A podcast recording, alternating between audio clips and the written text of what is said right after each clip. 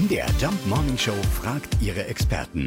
Fakt oder Fake? Ja, wir haben nachgefragt bei Kevin van Iperen von der Wittenberg Gemüse GmbH. Die bauen in riesigen Gewächshäusern unter anderem auch Tomaten an. Ja, wie ist es denn nun richtig? Sind Tomaten Obst oder Gemüse? Tomaten sind botanisch gesehen ein Obst. Botanisch heißt, dass Tomate zu dieser Gruppe quasi gehört, zum Nachtschattengewächs und das ist wieder äh, botanisch gesehen ein Obst.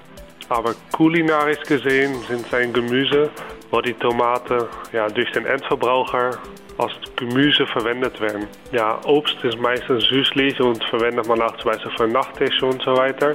Aber Gemüse ist mehr für Vorspeisen und Hauptspeisen und Tomaten werden eher für Haupt- und Vorspeise genommen und eher weniger als, als Nachtisch und deswegen fällt kulinarisch unter Gemüse.